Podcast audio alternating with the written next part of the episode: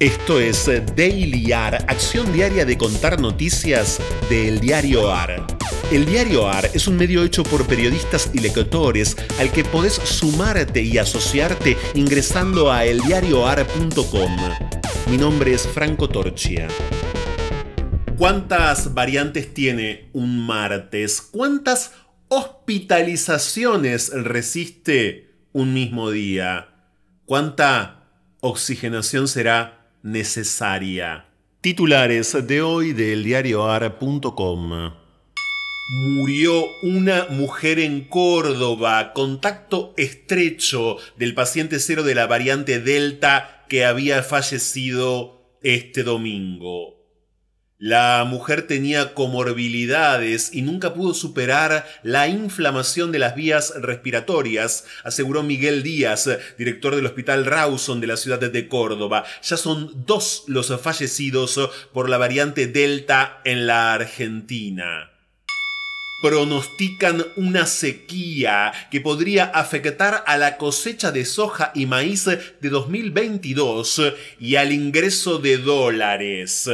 La agencia que monitorea el clima en Estados Unidos advirtió que existe un 70% de probabilidades de que la Argentina sufra el fenómeno de la niña, lo que reduciría las lluvias y por lo tanto la producción agrícola. Algunos economistas advierten que una situación así agravaría la escasez de divisas y la crisis económica, pero otros observan que un eventual acuerdo con el FMI compensaría algo la tensión cambiaria. Carla Bisotti aseguró que se está muy cerca de cumplir con el objetivo de llegar al 60% de cobertura con dos dosis en la vacunación.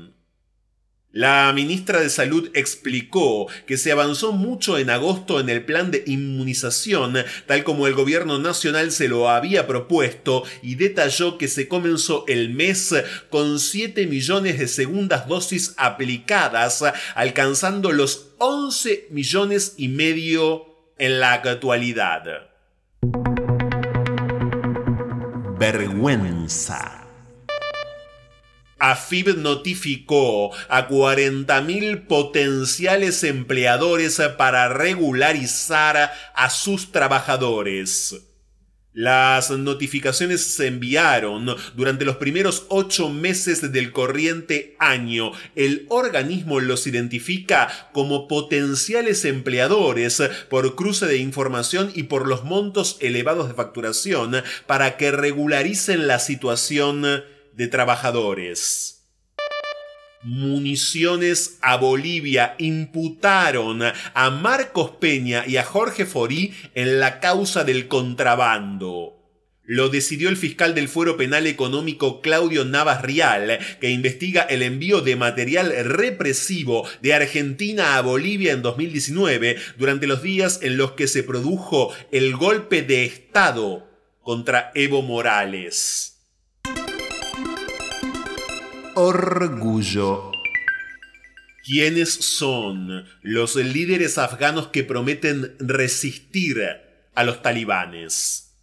Ahmad Massoud, de 32 años, y Amrullah Saleh, de 48, encabezan la resistencia al poder talibán desde el valle de Pajinir, una región montañosa que se precia de no haber sido jamás conquistada en los tiempos contemporáneos prometen resistir. Prometen resistir. Prometen resistir. Charlaron y bebieron en el jardín trasero hasta las 12 de la noche. Fue una velada que a Ramiro le resultó inquietante porque no podía dejar de mirar a Araceli ni a su falda corta, que parecía remontarse sobre las piernas morenas suavemente velludas, impregnadas de sol, que en ese momento brillaban a la luz de la luna. Era incapaz de apartar de su cabeza algunas excitantes fantasías que parecían querer metérsele en la conversación y que no sabía reprimir. Araceli no dejó de mirarlo ni un minuto, con una insistencia que lo turbaba y que él imaginó insinuante. Fragmento de la novela Luna Caliente del escritor argentino Mempo Giardinelli.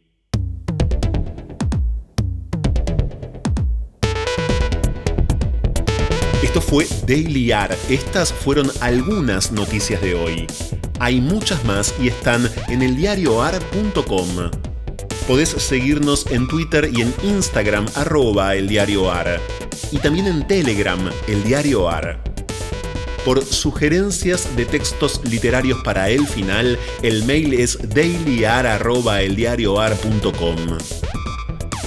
Diseño sonoro, Caja Mágica Estudio.